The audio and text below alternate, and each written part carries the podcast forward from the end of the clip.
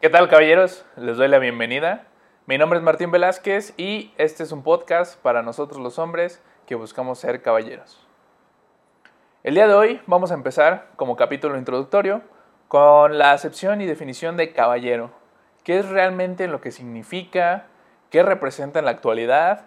¿Y de dónde viene este término? Un poco de contexto para posteriormente poder adentrarnos en este mundo de convertirnos cada vez en un mejor hombre y una versión mucho más actualizada de nosotros en la que podamos ser unos caballeros. Vamos con la intro.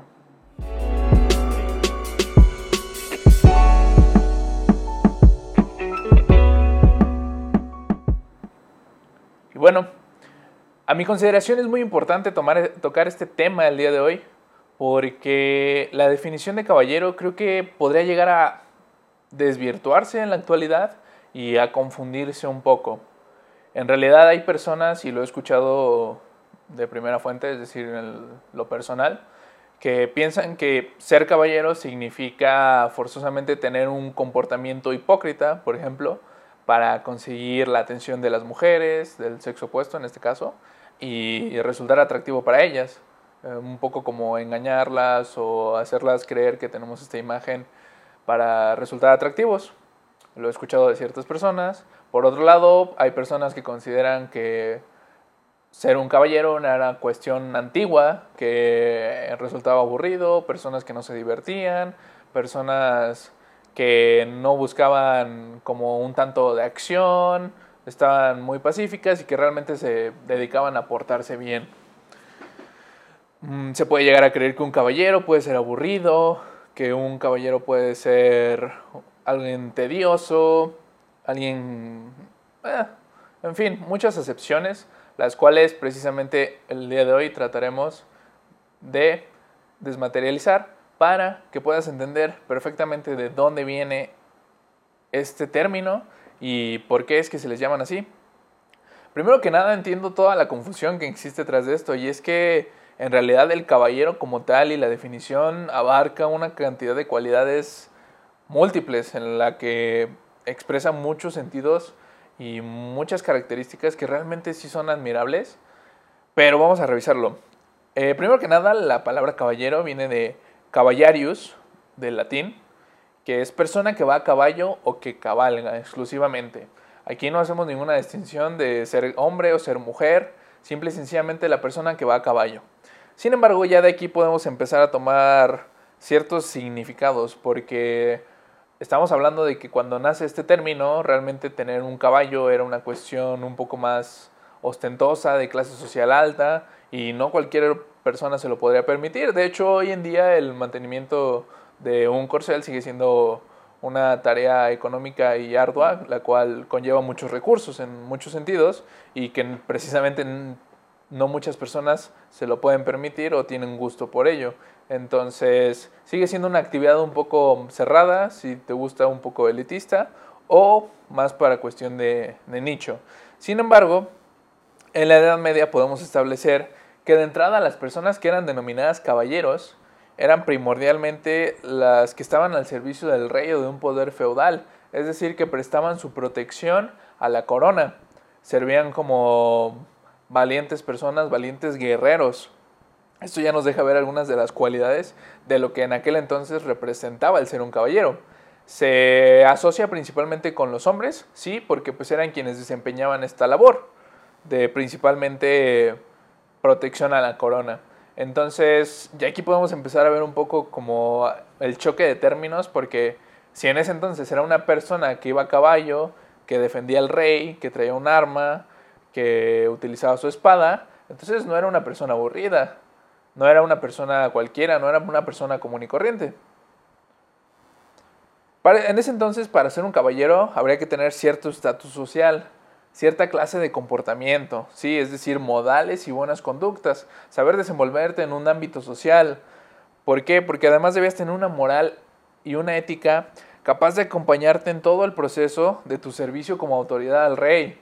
El servir a esta persona no era cualquier cosa, era un trabajo en sí, era un oficio en el cual tú ponías todo e incluso arriesgabas en algunas ocasiones la vida, por lo tanto debías desempeñarte de la mejor manera posible para poder llegar a concebir este estatus en el cual fueras un poco admirable. Porque sí, o sea, el ser caballero era algo admirable. ¿Por qué? Porque también era necesaria la destreza física para poder manejar las armas, como ya lo comentamos. Eh, hoy en día incluso no cualquier hombre podría manejar una espada, a pesar de, que ya tenemos una construcción física mucho más adaptada por gimnasios y todas estas cuestiones. Sin embargo, en ese entonces se debía manejar la espada, eh, armas con púas, algunas otras cuestiones, como la lanza para las justas. Y esto se veía reflejado en rutina de entrenamiento, desarrollo físico, trabajaba en su cuerpo desde aquel entonces precisamente para poder eh, estar en el campo de batalla y servir de protección. Entonces todo esto tenía un sentido funcional Ahora, como bien de la rutina del mantenimiento físico, da como resultado una estética pues bastante atractiva, un cuerpo trabajado y torneado, el cual pues también ya vamos entendiendo un poco por qué lado va, ¿no? Que resulta atractivo. Además, eh, no solamente por ser noble en esta cuestión, ya podías llegar a este punto de ser un caballero. No era como que dijeras, ah, soy hijo de fulanito de tal, ya cumplí la mayoría de edad o ya cumplí cierto rango y, listo, nómbrenme caballero. No, en este entonces se debía de, de ser primero un paje, que era como el estrato más bajo antes de poder llegar a, ostentar el título de sir o caballero. Posteriormente se ascendía a un puesto de escudero, que era quien servía directamente a un caballero ya como tal consagrado. Y ojo aquí, porque también si estás escuchando este podcast, alguna vez has escuchado hablar sobre revistas como Life and Style, Gentleman, GQ y por supuesto Squire, que de aquí, no, de aquí toma el nombre prestado precisamente. Entonces, después de pasar por este lado del escudero, ya podríamos llegar a, a decir que se podría consagrar como un caballero. Sin embargo, para su nombramiento no era simple y sencillamente pasar de un punto a otro y de la noche a la mañana, sino que el hombre tenía que jurar lealtad, cortesía y valentía y que debía seguir un código de conducta mucho más estricto y más riguroso al que estaban acostumbrados el resto de personas. Una vez en este nivel ya se les recompensaba por dinero y por tierras, por eso comentaba que podría llegarse a considerar como un trabajo, era un oficio y debías estar orgulloso de poder portar este honor. Y así después de analizar como todas estas cuestiones de lo que involucraba en ese entonces ser un caballero, sabemos que podría, deberías cumplir con ciertas cualidades para llegar a este punto y recibir este nombramiento. Y ciertas cualidades que hoy en día ciertamente todavía permanecen y a mi consideración son como la descripción más fiel de lo que significa llamarte o que te llamen caballero. Algunas de estas cuestiones, por supuesto, lo son, son más cuestiones de valores, como la lealtad, lo mencionamos, el ser leal a las personas que te rodean, a tus amistades, a tu pareja, a tu familia, tener esta cortesía con el resto del mundo, es decir, no solo con ciertas personas, no solo con quien sea de un estrato social alto o quien te pueda traer un beneficio, ser cortés porque realmente eh, así se te, se te educó en ese momento y representaba eso ser un caballero, por lo tanto adquieres esta cualidad y es un, algo que podemos todavía mantener hoy en día. En tercer lugar encontramos la valentía, esta cuestión de ser un poco más osado, de atreverse a ir más allá de lo que el resto estaría dispuesto a hacer. Ves una cualidad que todavía podemos ver hoy en día y que podrías aplicar ciertamente al ámbito en el que tú te desarrolles, negocios, desarrollo, oficina, lo que sea. Dar un paso que normalmente te podría llegar a dar miedo. Destreza física, el trabajo con tu propio cuerpo, el desenvolverte, ser una mejor versión, ya sea tanto como por estética como por salud, el verte mejor, el sentirte tú mejor. También vemos que es una cualidad que se le atribuye la apariencia real, o sea, el derivado de la realeza. Él era una extensión del rey, del feudo, y como tal estas características se le agregaban. Entonces, si es una persona considerada un estatus alto, a este, mm, esta sensación de de querer llegar a ser un poco aspiracional, una apariencia real derivada de la realeza. El estatus social, en este sentido, me gustaría sustituirlo para términos modernos como la educación. Un, porque el estatus social normalmente lo asociamos, vaya, con muchas veces, creo, y de mala forma, con, con dinero, con posición económica, por tu nivel de, de influencias en el mundo, los hilos que puedas mover y a dónde puedas llegar. Sin embargo, a mí me gustaría manejarlo tal vez un poco más por la cuestión de educación, del saber comportarte y de seguirte nutriendo con conocimiento, de querer ser una mejor versión y de aplicar nuevas habilidades y destrezas que puedas adquirir de cualquier forma, con cursos, con libros. Y por último, habilidades de cortejo, porque sí, lo mencionábamos al inicio y hay muchas personas que consideran que el hombre busca simplemente ser caballero para agradar a la mujer y para resultar atractivo. Y la verdad es que también es algo que se entiende la malinterpretación, porque pues sí, ya lo hemos revisado. El caballero formaba esta cuestión de destreza con las armas, de tener un buen cuerpo trabajado, de poder servir a la realeza, de poder codearse con personas de ese estatus, de poder eh, contar con tierras, poder contar con una economía estable y pues los valores que lo conformaban a él, creo que el punto más importante. Entonces yo creo que a la larga esto termina siendo una cuestión pues sí admirable y, que genera atracción sí o sí por parte de, de cualquier persona hacia ti. Entonces sí, la habilidad de cortejo es algo que se le liga al caballero, no de mala forma porque no es con la intención de manipular ni nada, que de hecho es precisamente la expresión de ahí viene, de un poco de cortejar de la corte, personas que hacían labor de cabildeo o de relaciones públicas para poder unirse a gente que posteriormente les pudiera traer un beneficio social o político.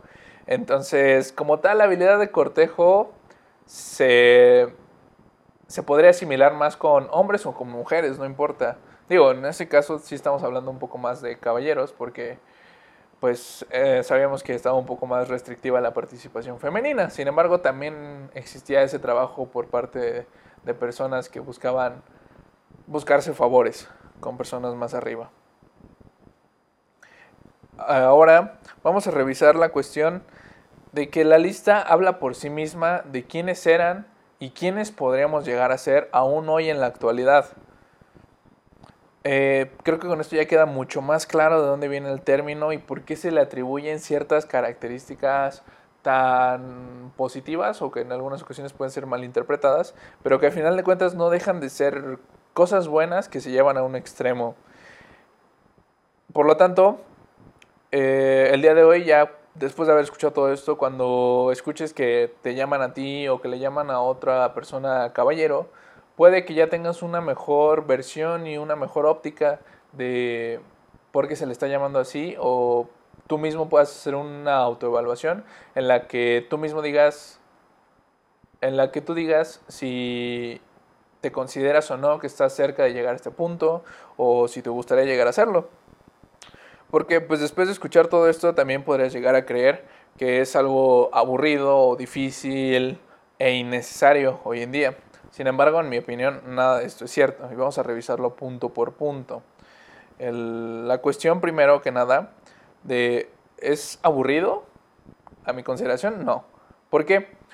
Porque si bien existe mucha teoría para sustentar todo lo que vamos a aprender aquí en el podcast, también los temas que desarrollamos en el canal de YouTube, creo que es simplemente una acepción de lo que fuimos, si ya lo fuimos en algún momento, ¿por qué no podríamos llegar a ser igual o mejor que en ese entonces? Por eso fervientemente trato de, apegarme a, toda esta ideología y a transmitírselas de ustedes de la mejor manera, para hacerles el proceso mucho más fácil y dinámico. Entonces, en el sentido del aburrimiento, me gustaría atacarlo por ese lado con el contenido que estoy generando para ustedes.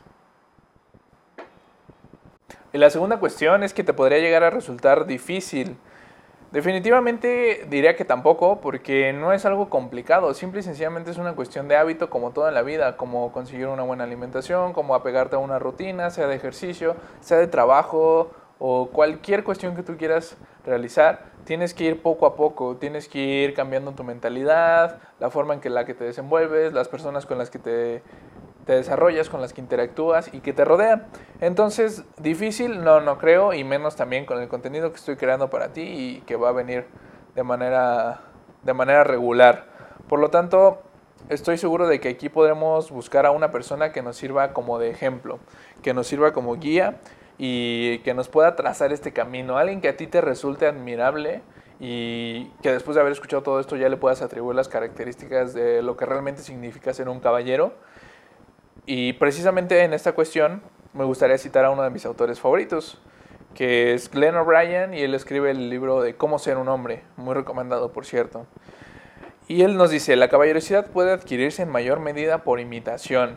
Entonces, regresamos a esta cuestión de concentrarnos en grandes, en grandes hombres, en grandes habilidades con las que contaban, tratar de imitarlos y, ¿por qué no?, incluso tratar de ser mejor, de, ser mejor que ellos. Porque la idea tampoco es venir a decirles que, que me admiren a mí ni ninguna de estas cuestiones, para nada. Al final yo todo lo que investigo y todo lo que aprendo es para aplicarlo en mi día a día y pues si bien sí ser una mejor versión de mí, no, no necesariamente lo hacemos con este sentido. El punto es aquí traer este conocimiento para que ustedes lo puedan entender y también les sea más fácil identificarlo si quieren en estrellas de cine, en estrellas de música, cualquier persona con la que sientan que se podrían identificar y que podría aplicar todos estos términos. Innecesario tampoco lo creo, ¿por qué? Porque hoy en día considero que deberíamos ser lo más caballeros posibles, más que nunca en la vida. ¿Por qué? Porque sabemos que es una época delicada para pertenecer al género masculino porque cada vez se, se desenvuelve más o la mujer trata de buscar este, este desenvolvimiento en la sociedad que para nada está mal, está increíble que lo hagan y que se esté buscando y se esté luchando por una causa tan noble. Si bien es cierto que en muchas cuestiones considero que hay formas de hacerlo y formas de no hacerlo, eh, esta cuestión de ya es suficiente con que esas mujeres, personas que nos rodean, lo tengan miedo o se sientan atemorizadas de ciertos hombres, porque si bien hay quienes estamos convencidos de que jamás podremos llegar a actuar con mala intención o con la intención de agredir, hay personas que sí y precisamente el punto es nunca llegar a esto y ser un ejemplo y sí promover este bien actuar para con los demás. Y en este sentido, si no lo quieres ver tanto a una cuestión de tú ser bueno o actuar de buena forma para que respetar a los demás, pues si quieres en el caso extremo velo como algo un poco más egoísta o personal, que sería yo soy mejor para mí mismo, para hacer mi, mi mejor versión de ayer.